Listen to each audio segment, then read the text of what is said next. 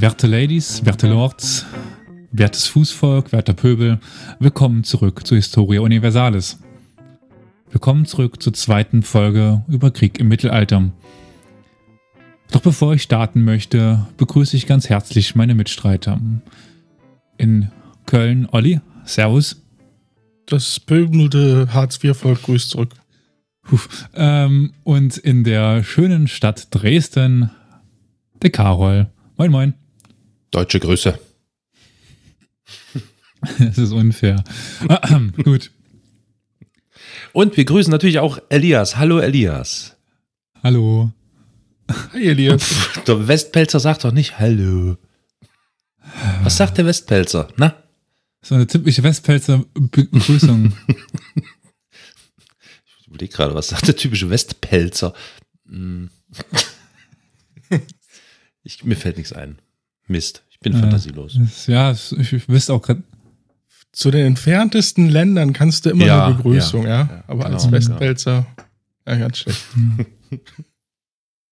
Ja, äh, aber äh, beiseite mal mit dem ganzen Westpelzer, Ossi und Hartz-IV-Tum. Wisst ihr noch ungefähr, warum es in der ersten Folge zu Krieg im Mittelalter ging? Kriege im Mittelalter? Sehr gut, danke, das wollte ich hören. Und deswegen mache ich gleich mit dem nächsten weiter. Der Schrecken der Heiden, der Deutschorden. So laut. Ja, der muss doch rüberkommen, der Schrecken. Schrecken der Heiden. Okay. Wir haben ja schon in der ersten Folge über Kreuzzüge gesprochen. Doch dabei, wie wir auch, spricht man ja jetzt nicht nur von den Kreuzzügen ins Heilige Land. Es gab auch Kreuzzüge ins Baltikum, die ich jetzt, die ich auch schon mal ganz kurz erwähnt habe. Dann im Baltikum und in Finnland gab es noch eine große Anzahl von Heiden. Auch noch bis ins hohe und teilweise späte Mittelalter.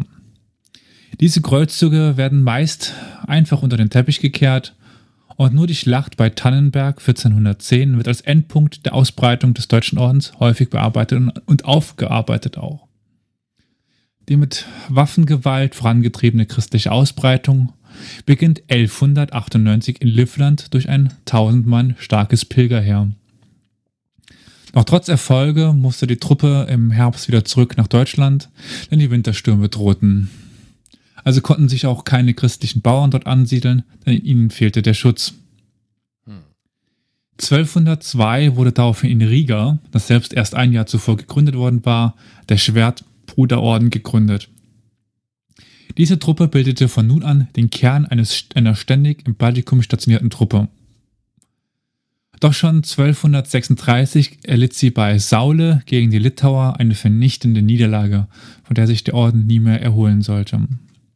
Der Papst verfügte daraufhin 1237, dass der Schwertbruderorden mit dem Deutschen Orden zusammengelegt werden solle. Doch woher kam der Deutsche Orden? Eigentlich im Heiligen Land gegründet, wo sie ja 1190 in Jerusalem zusammengekommen waren. Mhm, Die haben da bis heute noch eine, eine äh, Filiale sozusagen.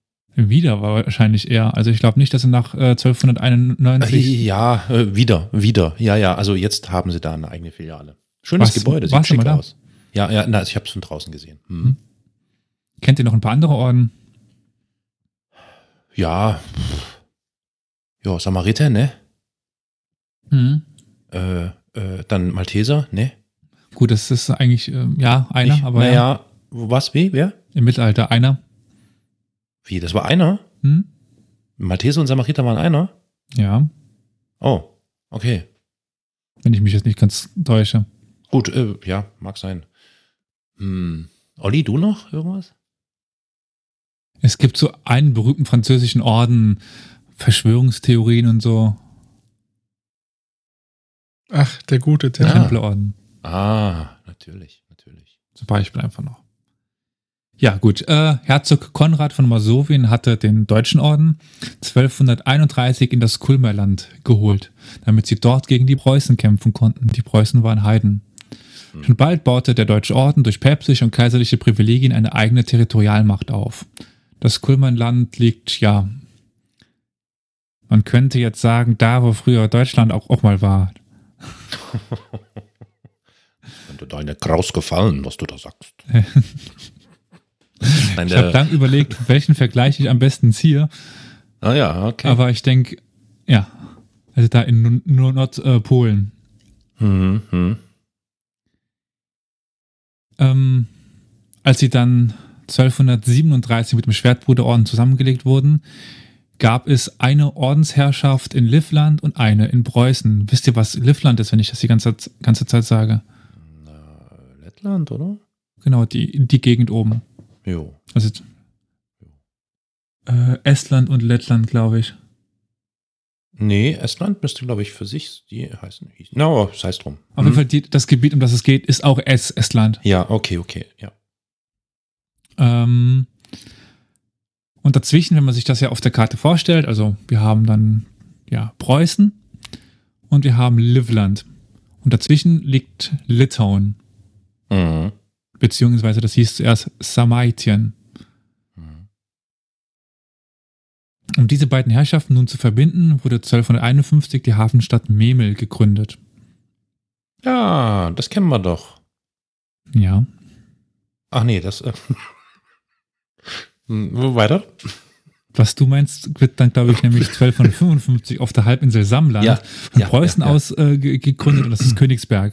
Ja, ja, ja. Nee, nee, ich mein, Was meinst du denn jetzt? sorry, ich habe Memel gehört und hab, Memel. das kennen wir doch und dann jetzt viel Mhm. wo ich das kenne. Ach so, du meinst äh, von ja, der ja. Bis zum. Genau, oh Gott, oh Gott. Ja. Mhm. Ja, ja genau. Ja. Gut, dass ich überhaupt gar nicht weiß, wie, wie, wie ihr Text geht. Ich bin ja schon, schon froh drüber. Ich, äh, mir, ja, mir ist auch nur Memel ein Begriff gewesen. Genau. Also jetzt Königsberg. Königsberg kennt man ja, auch noch und Eine Enklave. momentan eine russische. Ja. 1309 wurde dann sogar der Sitz des Hochmeisters des Deutschen Ordens aus Venedig nach Marienburg verlegt. Marienburg? Was ist das? Ja, was ist das? Ja, ich überlege gerade Marienburg. Äh, puh. was könnte es sein? Ich weiß nicht. Welche Städte kennst du denn? Marienburg? Was? Welche Städte? Ja, Ja, viele. Mein Gott, ich weiß doch nicht, was. doch ja nicht so. Marienburg, ja, weiß nicht. Olli, hilf mir! es ist. Ich bin Du genauso. kannst es eigentlich gar nicht wissen. Ich lasse euch schon schön au- auflaufen, außer Ach, wenn du regelmäßig in, in Polen bist. Nee. Ja. Malborg. Was ist Malburg? Ja, so heißt die, die Stadt heute, wo die Marienburg liegt. Die heißt doch nicht Malburg. Das klingt doch überhaupt nicht polnisch. Dafür kann ich nichts. Tatsache. Ist ja was. Malburg. Tatsache. Mann. Tja, okay, gut. Gut. Das muss halt noch ein bisschen polnisch au- Ach, hättest du aussprechen. doch gesagt, das ist in Pommern. So. In Pommern. Ja, was, was ändert das jetzt? Nix. Gut. Nix, nix. Okay. Ja, also, wie gesagt, die wird nach Marienburg verlegt, der Hauptstadt des Deutschordenreichs. Von Venedig nach Malburg. Genau. Ja. Nach Marienburg damals noch. Ja, ja. Der Schwerpunkt des Deutschen Ordens lag ab dieser Zeit definitiv in Preußen und in Livland. Militärisch waren die Ordenskämpfer den heidnischen Kämpfern zu dieser Zeit überlegen. Sie führten relativ schnell die bisher unbekannte Armbrust ein und brachten gleichfalls unbekanntes schweres Belagerungsmaterial aus dem Reich mit sich. Eine schwere Kavallerie kannte auf dem festen Untergrund keinen wirklichen Ge Gegner. Doch meist kam es nicht zur direkten Konfrontation, da die Einheimischen die Stärke der Ritter kannten und eher auf eine Guerillataktik zurückgriffen. Doch irgendwann waren alle Heiden auf eigenem Territorium konvertiert, ob freiwillig oder nicht. Und die umliegenden Königreiche waren auch christlich geworden. Also was liegt drumherum? Polen, Litauen, Fürstentümer, also russische Fürstentümer, Schweden, Hm. war alles christlich. Hm. Also hatte der Ordensstaat seine eigene, ja, seine eigentliche Aufgabe verloren. Er argumentierte aber trotzdem, dass beispielsweise die, die Litauer immer noch Heiden waren. Doch das Großfürstentum Litauen war immer mächtiger und ging auch bald eine Personalunion mit Polen ein, womit der Ordensstaat nun fast umringt mit Feinden war. Und diese Feinde hat militärisch, militä militärtechnisch aufgeschlossen und stellt dann eine ernste Bedrohung dar. So kam es eben am 15. Juli 1900, äh 1900, hm, 1410 zur Schlacht bei Tannenberg, bei dem das Ordensheer gegen das polnisch-litauische Heer verlor. Die Kriegszüge nach Litauen waren damit beendet und die nächsten Jahrzehnte wandelte sich die Herrschaft in Preußen und Livland eher zu einem normalen Territorialstaat und Söldner ersetzten, Kriegs, äh, ersetzten Kreuzfahrer. Diese Zeit war geprägt von kontinuierlichen Verlust an Gebiet an Polen.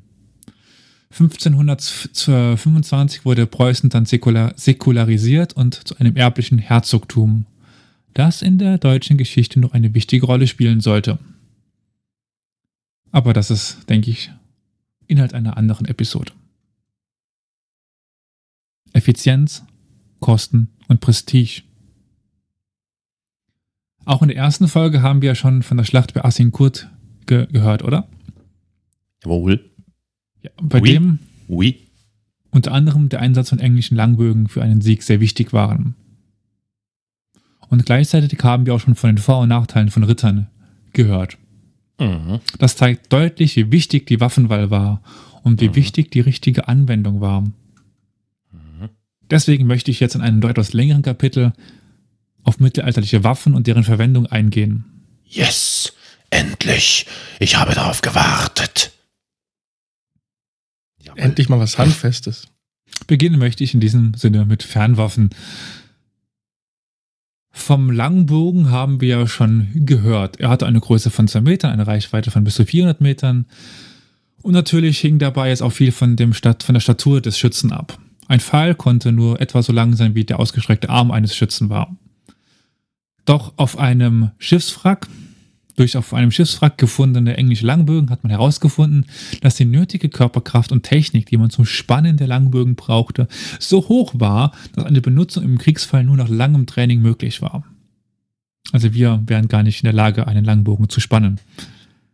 Deswegen Wieso? gab es ja die, warum, warum wären wir nicht dazu in der Lage? Warum? wir würden den nicht zurückbekommen. Das, der ist zu schwer. Wir brauchen mehr Muckis. Ja, ach ne, das, das, das. Na gut, okay. Okay, ich wäre nicht in, in der Lage, einen Langbogen zu, zu spannen. So wird ein Schuh draus. Aber deswegen gab es, Ich versuche das gar nicht. deswegen gab es aber die Verordnung, dass jeder Engländer das Bogenschießen üben musste. Mhm. Ja, wie gesagt, wir würden halt einfach daran verzweifeln, den Bogen nur zu spannen. Ja. Treffen, davon rede ich noch gar nicht. Moderne Versuchen er, ergaben, dass man eine Feuergeschwindigkeit von bis zu 12 Schuss pro Minute erreichen konnte. Äh, zwölf Pfeile pro Minute. Ja. Okay. Das heißt so, hat er alle fünf Sekunden, fünf, sechs Sekunden ein? Schon? Hast du man schon, aber- hat, hat, habt ihr schon mal Pfeil und Bogen benutzt? Also Ja. richtigen, also kein Kinderpfeil, Ja. meinen richtigen. Das ist nicht einfach, ne? Ja. Ja, Ja, brauchst schon etwas und Übung. so moderne Sportbogen sind ja dann Genau. noch was anderes als sowas. Eben, eben. Oh, wei, ja, wei. Oh. Der große Klassiker bei Frauen, wenn, wenn die mit Bogen schießen und sich dann Aua machen. Oder Bei Männern, bei Männern auch. ab den, ja. Ach so, ach so, das Aua. Ja. Oh, okay, verstehe. Warum Jetzt hab- Amazonen jetzt äh, hab ich's- abgeschnittene Brüste haben. Ach Gott, jetzt habe ich verstanden. Ja, lange Leitung heute. Hm, kein Problem. Doch der Bogen hatte ja eine Konkurrenz. Die Armbrust. Wisst ihr ungefähr, wie eine Armbrust funktioniert? Jo. Wollt ihr Ja, ich habe hier, ich habe hier haufenweise Armbrüste. Hallo, ich bin in Sachsen. Das ist bei uns ja. Jeder hat eine Armbrust. Die hatten noch diesen Nicht Tritt immer. unten und dann konnten die mit so einer Kurbel immer Das sind schon Hightech. Seil spannen. Armbrüste. Das sind schon Hightech. Ja, Spannvorrichtung, Spannvorrichtung. Stimmt, es halt wurden auch so, ne? welche. Ja, Armbrust halt. Was soll Ja. man denn da jetzt? Also, es gab einen. Es Ein- waren mehrere Leute, ne? Bei den ein- Echt? ersten. Waren die so groß? Nicht unbedingt. Nee, es gab auch, auch kleine. Auf jeden Fall ganz grundlegend. Es gab quasi einen, umge also einen horizontalen Bogen, der auf einen Schaft ge gelegt worden ist. Und dann konnte Mhm. man das zurückziehen, einhaken und dann den Mhm. auslösen. Also so ein, äh, wie beim, bei einer Pistole halt den Schaft, den Hahn ziehen. Und dementsprechend konnte man ja länger einfach äh, ziehen, Zielen. zielen. Und Zielen, genau. das ja. Zielen kostet da auch, auch keine Kraft. Wenn du die ganze Zeit den Bogen gespannt hältst, dann Ja, ja. geht das irgendwann in die Arme. Bei einer Armbrust nicht. Ja. Ja, und eben dieser Abzugsmechanismus war der große Vorteil der Armbrust. Aber dafür war der Ladevorgang umso langwieriger. Hm. Und in dieser Zeit musste der Schütze natürlich in Deckung gehen. Weshalb die Armbrust vor allen Dingen bei Belagerungen auf beiden Seiten eingesetzt wurde. Man konnte entweder hinter der Zinne oder hinter Schilden in Deckung gehen. Hm. In offener Feldschlacht war der Bogen meist praktischer. Und dadurch, dass die Armbrüste technisch anspruchsvoller bei der Herstellung und der Bedienung waren, war der Einsatz von ihnen teurer im Vergleich zum Bogen. Hm. Weshalb es häufig auch eine ökonomische Entscheidung war, mit was man sein Heer ausrüstete. Ein Söldner mit einem Bogen verdiente etwa nur rund die Hälfte wie der mit, einem Arm, mit, mit einer Armbrust. Im Endeffekt bedingt diese Rechnung auch die Durchsetzung von Schusswaffen, denn diese waren günstiger in Herstellung und, und einfacher im Gebrauch. Hm. Also nicht so lange Ausbildungszeit wie beim Bogen, aber auch so, so günstig wie der, wie der Bogen. Hm. Und dementsprechend, ob ein Langbogenschütze nach langer Ausbildung gegebenenfalls weiter schießen konnte als die ersten Gewehre, das spielte eigentlich keine Rolle, denn sie waren günstiger. Aber um nochmal nach Azincourt zurückzukehren. Die, den Bogenschützen gegenüber standen ja die Ritter. Auch sie damals mit den besten Waffentechniken. Hochgezüchtete Kriegspferde, Plattenpanzer, Helme mit Visieren, Lanzen und Schwerter. Am bekanntesten ist ja der Angriff der Ritter mit unter dem Arm eingeklemmter Lanze. Hm. Wenn sie so Informationen auf den Gegner prallten, konnten sie fürchterliche Schaden anrichten. Oder wie es die byzantinische Prinzessin Anna Kom Komnene schrieb, da konnten sie ein Loch in die Mauern von Babylon reiten. Hm. Aber wehe, der Boden war schlammig oder es gab Hecken und Gräben, dann ging der Angriff gerne mal ins Leere. Also musste der Ort für einen Angriff der Lanzenreiter gut gewählt werden, ansonsten ver- verpuffte der Vorteil. Aber der Angriff der Lanzenreiter war technisch sehr aufwendig. Ein hoher Sattel musste vorne und hinten den nötigen Halt geben, Steigbügel ermöglichten den festen Sitz im Sattel und Hufeisen den Einsatz von schweren Pferden, Hufeisen. Beim Anreiten brauchte der Ritter viel Erfahrung und viel Übung. Das Pferd wiederum musste gegen den eigenen Fluchtinstinkt ankämpfen, denn Pferde sind ja Fluchttiere. Also alles gar nicht so einfach. Und es wurde im Laufe der Geschichte immer komplizierter. Die Lanzen wurden immer länger und damit schwerer. Bald konnten sie erst kurz vom Aufprall gesenkt werden, da sie sonst nicht mehr zu erhalten gewesen wären. Doch meist zersplitterten die Lanzen beim ersten Angriff. Der Ritter musste also eine zweite Waffe mit sich führen, das Schwert. Also ich glaube, jedem ist bewusst, dass das Schwert keine Erfindung des Mittelalters ist. Aber Jo. es ist keine Waffe, sonst keine Waffe so mit dem Rittertum verbunden wie das Schwert, oder? Stimmt, stimmt. Naja, also man könnte jetzt natürlich noch in den asiatischen Raum schauen. Ne? Da ist das Schwert ja nun auch nicht zu verkennen. Aber, Aber wenn man sich jetzt ein Bild von einem Ritter vor sich sieht, mit welcher Waffe ja, hat er ja. normalerweise ein Schwert. Total, absolut, ja. Ein Ja, großes, schweres Schwert. Hm, okay. Wann, Also- wann das denn passen würde, das erzähle ich jetzt. Mhm. An sich ist ein Schwert ja relativ einfach. Eine Klinge und ein Griff. Trotzdem gab es natürlich Entwicklungen. Im frühen und Hochmittelalter bestanden die Rüstungen vor allem aus Kettenhemden, weshalb die Schwerter schwer und mit scharfer Klinge und stumpfer Spitze waren. Sag ich doch. So konnten Kettenhemden durchschlagen werden. Gegen die dann auftauchenden Plattenrüstungen funktionierte das aber nicht mehr, weshalb die Schwerter nun eher zum Stechen wurden, Mhm. also spitzer und kürzer. Denn nun wurden auf äh, die Übergangsstellen der Rüstungen gezielt. Sowas Mhm. Armambeuge oder so, da konnte man dann zwischen den Platten hindurch den Kämpfer verletzen. Als dann Schusswaffen aufkamen, die die Plattenpanzer einfach durchschlugen und die Rüstung dadurch weniger wurde, entwickelten sich sehr leichte, dünne und flexible Fechtwaffen.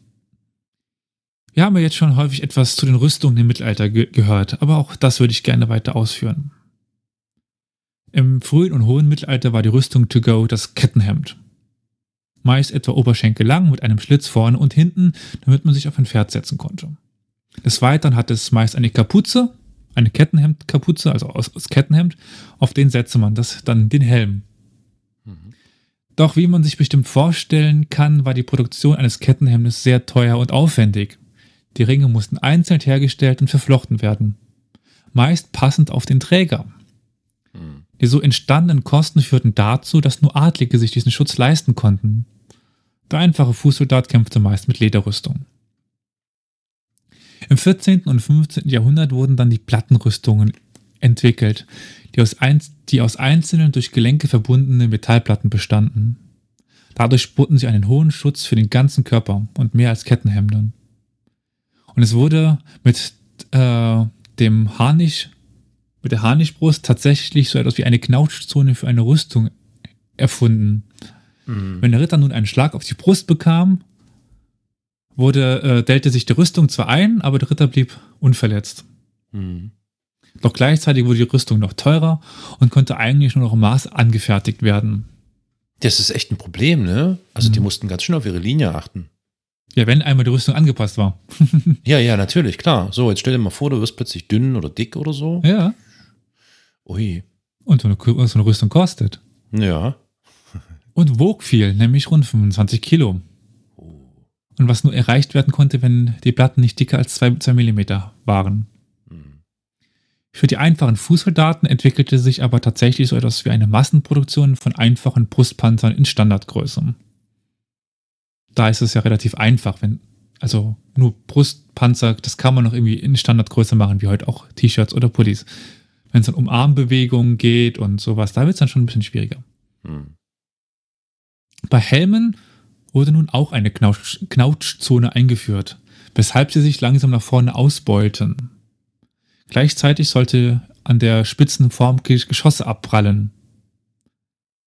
Der Helm hatte sich also von einem Art Hut, der das Gesicht nicht gut schützte, über den Topfhelm, das ist einfach so pff, gerade Mhm. runter.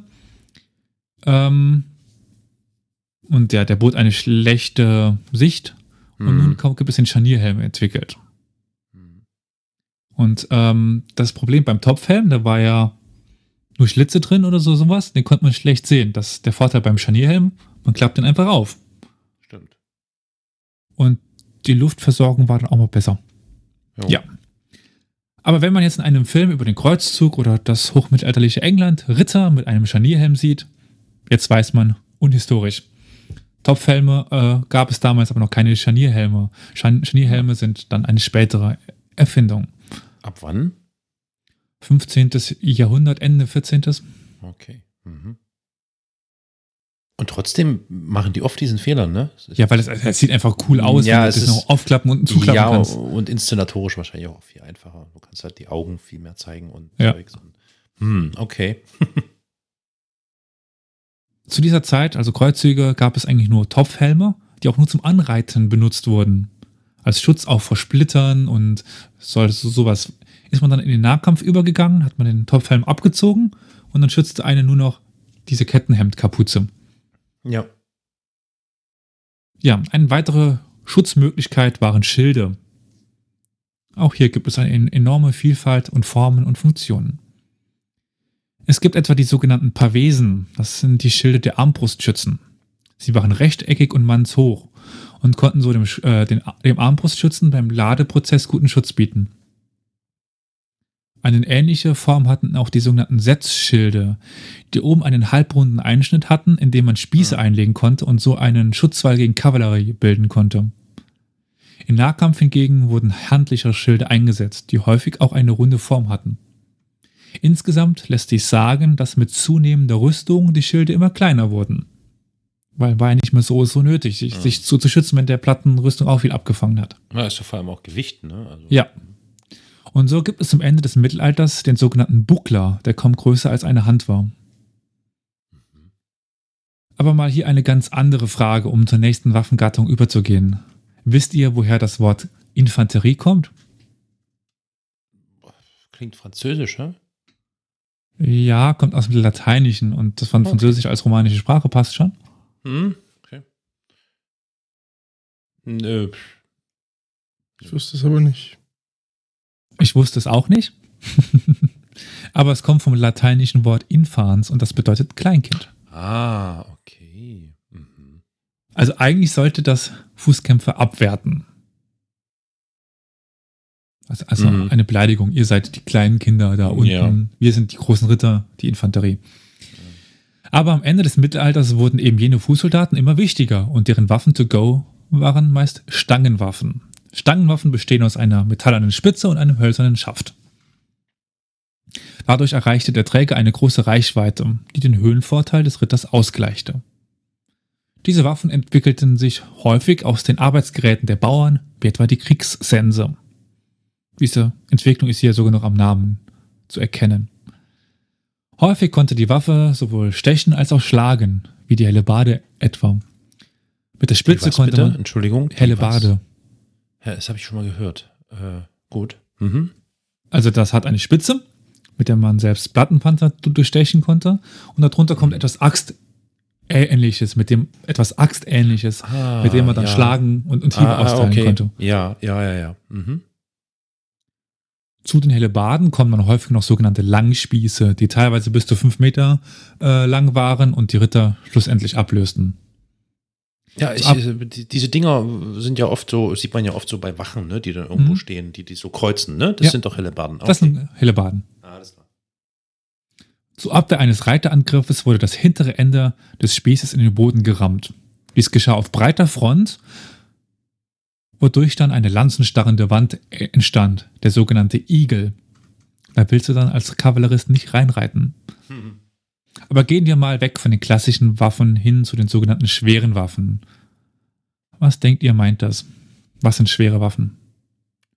Morgenstern. Nee, den Morgenstern habe ich erst noch beiseite das war später, ne? Äh, früher, das war früher. Hm. Nee, nee, überhaupt nicht, überhaupt nicht. Ne? Aber nein, das ist, es geht es wirklich um eine eigene Kategorie von Waffen. Ach so, dann sowas wie Katapulte oder Ja. sowas? Ja, Hm. genau, sagen wir einfach mal mittelalterliche Artillerie, Belagerungsgeräte oder auch Katapulte. Mhm. Mittelalterliche Autoren unterscheiden leider nur sehr selten zwischen den verschiedenen Arten von Katapulten und nennen alles Ballista. Aber grob gesagt gibt es zwei Arten von Katapulte. Mangen und Blieden. Sagt euch das was? Muss passen. Blieden kennt ihr wahrscheinlich, Von den Namen Blieden her sagen euch wahrscheinlich unter einem anderen Namen äh, etwas. Trebuchet. Sagt euch das was? Ja, das sagt mir was. Das sind Ja, Blieden. natürlich. Aber fangen wir mal mit den Mangen an. Das ist, ähm, hatten einen Wurfarm, der mit Hilfe von Torsionsspannung gegen einen Querbalken beschleunigt wurde. Was heißt das? also, Ja, nur versuch mal zu erklären. genau.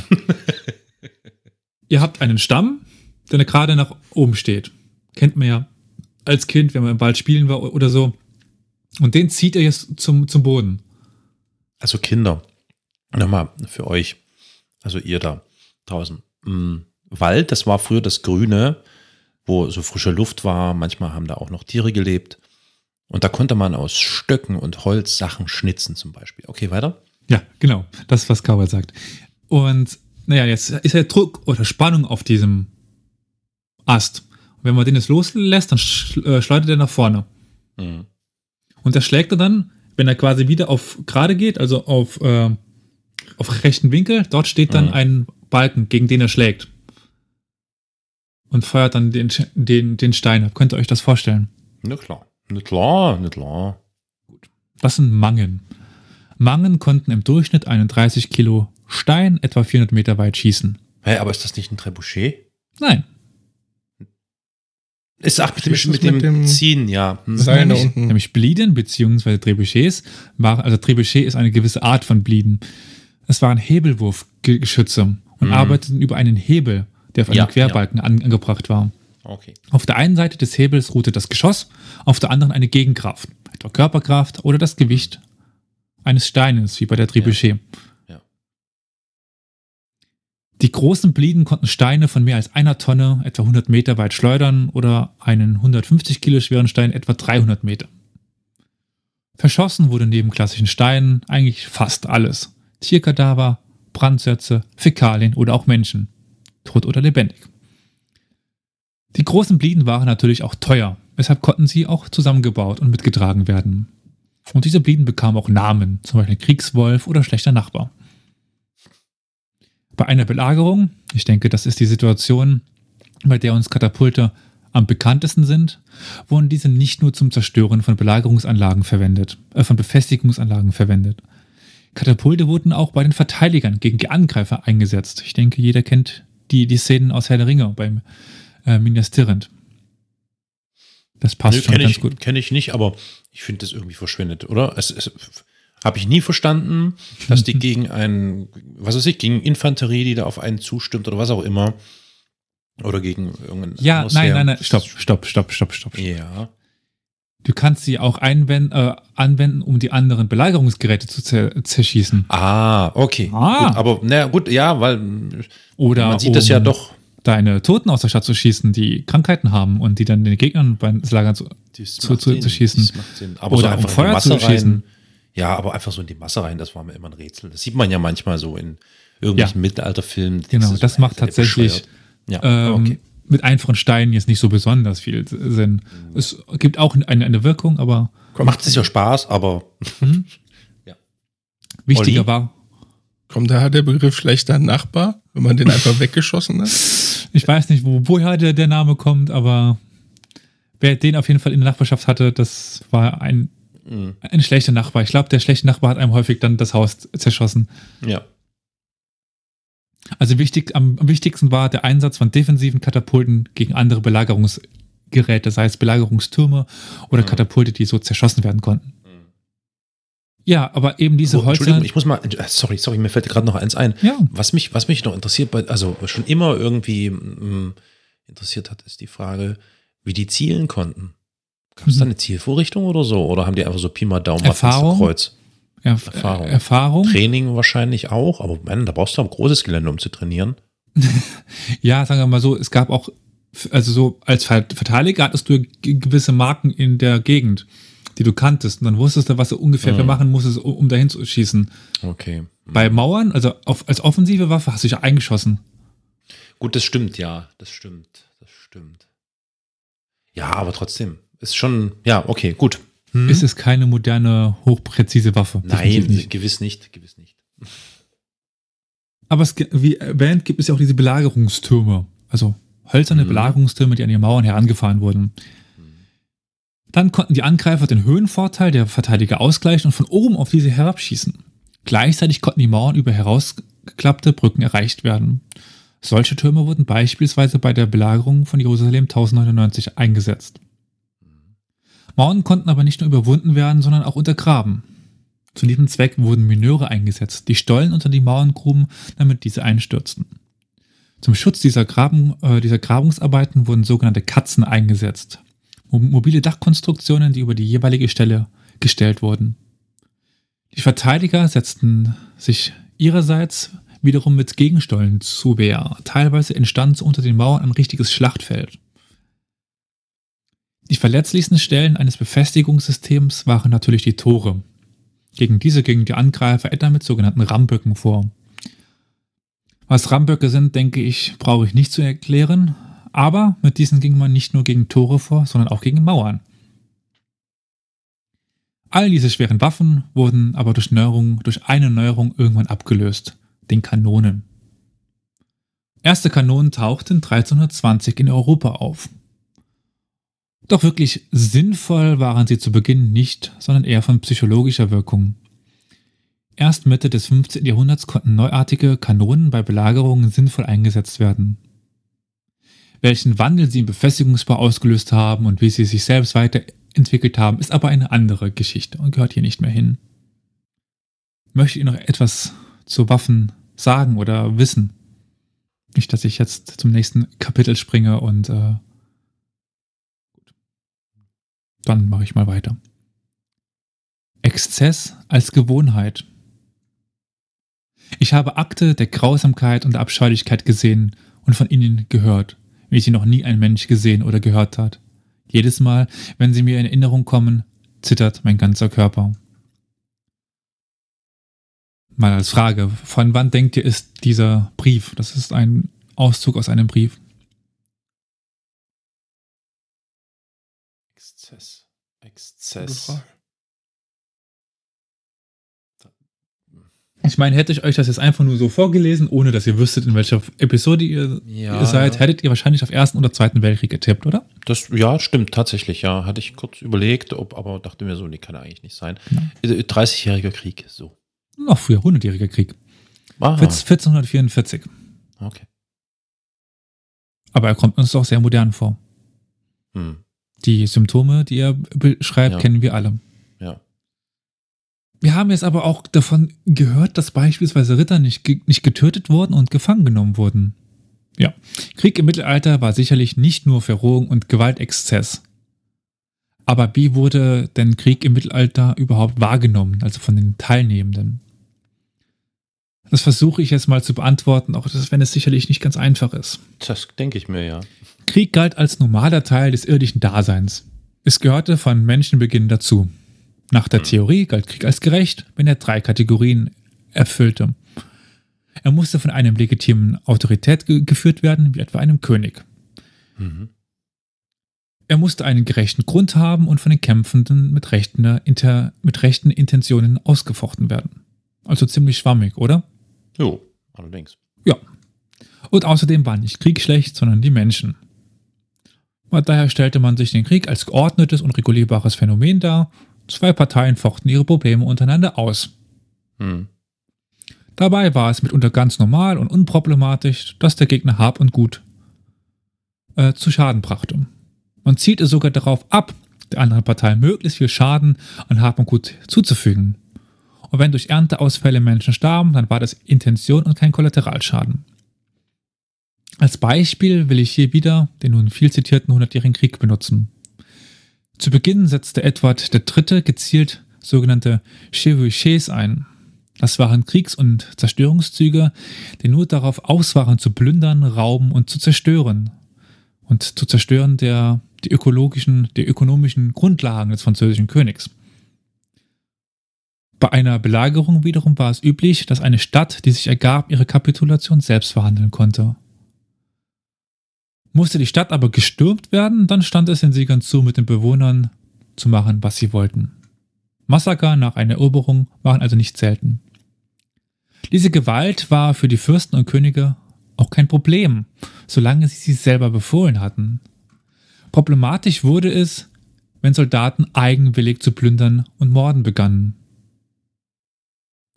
Dies geschah vor allem, wenn die Sollzahlungen nicht regelmäßig waren. Und da sind wir auch wieder beim Hundertjährigen Krieg. In diesem wurde ja der Einsatz von Söldnerheeren gang und gäbe. Dadurch wurde dies aber auch zu einem großen Problem, die Söldnerheere. Denn wenn das Geld knapp wurde, wandten sich auch gerne mal gegen die eigene Bevölkerung und die eigenen Truppen.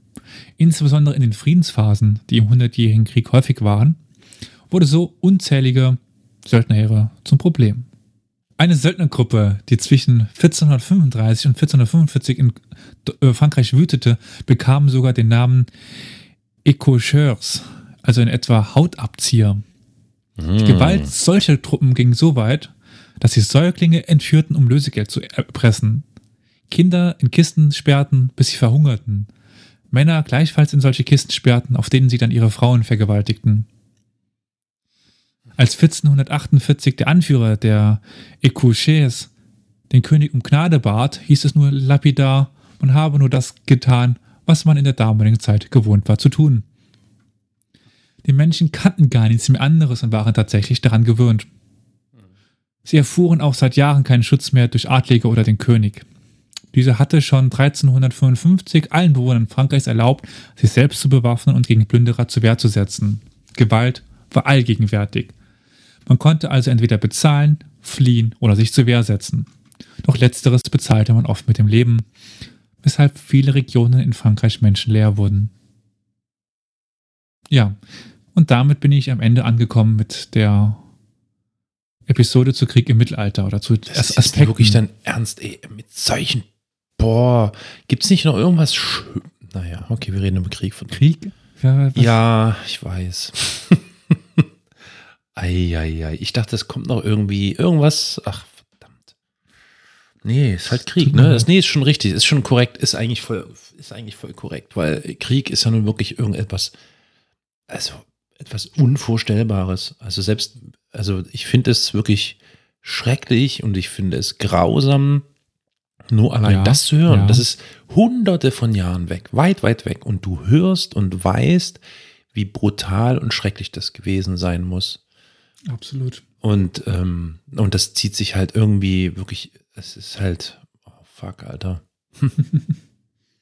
Dann tut mir leid, dass ich dich so runtergezogen habe. Nö, nein, äh, ich habe da mal, ich habe da mal, ich habe da jetzt vor ein paar Tagen so eine lustige Karikatur gesehen. Treffen sich zwei Planeten im Weltraum und der eine sagt so, na, wie geht's dir? Und der andere so, ach, mir geht's schlecht, ich habe Menschen. Menschen. Ja, genau. Und der andere sagt so, ah, ist nicht schlimm, hatte ich auch, geht vorbei. Das, äh, das ist, das drückt eigentlich alles aus. Irgendwie, ach ja. Ah, es gibt ein schönes Lied, das genau so auf, aufgebaut ist, wo die, wo die Planeten sich dann treffen und dann die Erde ausgrenzen, weil sie eben Menschen hat. Ja, ja, ja. Also ich meine, insofern, wir, wir, wir können ja eigentlich glücklich und zufrieden sein, dass wir eine so lange ruhige Phase hatten, dass, Dass wir auch das nicht mehr kennen. Also, das ist, Ja, dass wir ja. nicht mehr sagen, das ist doch normal. Ja, genau, genau. Und es gibt aber eben, wenn man sich das vorstellt, nicht weit weg von uns so viele Länder, in denen das an der Tagesordnung ist. Das ist einfach Hm. unvorstellbar. Schrecklich, schrecklich. Ja, aber es ist wirklich äh, sehr interessant und augenöffnend. Vielen Dank dafür.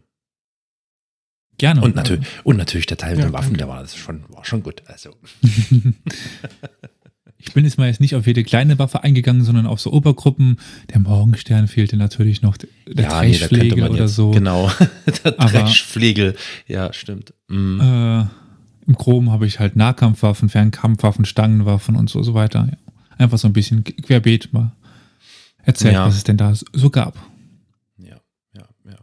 Sehr interessant auf jeden Fall. Merci beaucoup für diese interessante Thema. De rien. Ja. Tu ne parles pas fran- français, hein? Äh, a little bit.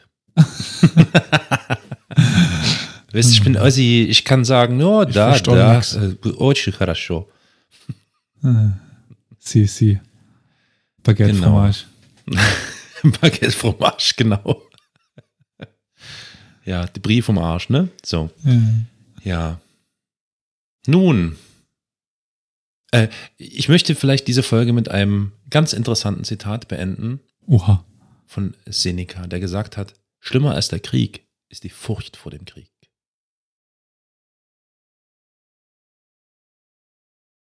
Das ist ganz leise. Gut so, gut so, schön, schön leise. Ja. So, äh, Feedback-Blog war. ja. Okay. Also, wie erreicht man uns? Einfach und, uns googeln, dann findet ihr das schon. Nein, also www.historia-universales.fm. Dort findet ihr schon mal zentral alle möglichen Arten und Weisen und Möglichkeiten, uns zu erreichen. Zum Beispiel in den Kommentaren, zum Beispiel podcast.historia-universales.fm, unsere Mailadresse. Dort findet ihr aber auch unseren Twitter-Account, der wie folgt lautet. At Geschichtspot. Und dort könnt ihr uns dann folgen, antwittern, äh, was auch immer ihr wollt. Aber auch unseren Facebook-Account. Jo, da ist es der Händel Geschichtspodcast oder unser Name Historia Universal. Und natürlich gibt es auch noch einen YouTube-Channel und da findet ihr uns unter Historia Universalis, der Geschichtspodcast. Und zu guter Letzt könnt ihr auch noch zum guten alten Telefon greifen und äh, uns eine Nachricht auf dem Anrufbeantworter hinterlassen unter der Rufnummer. Das ist unfair. 0351. Alles gut, du warst schneller. 0800, das ist unfair. Okay. Nein, es ist die 0351 841 686 20. Ja, ich denke, das sind die wichtigsten Möglichkeiten, uns zu erreichen. Hören könnt ihr uns auf Spotify, auf unserer Webseite, Apple Podcasts, Deezer, YouTube. Ich denke, es gibt genug Möglichkeiten, uns zu hören. So ist es. Und bewertet uns, gebt uns Sterne, gebt uns Rezensionen, kommentiert viel, zeigt uns, dass ihr uns hört. So, Ja. gute Nacht. Tschüss. Gute Nacht. Tschüss. Ciao.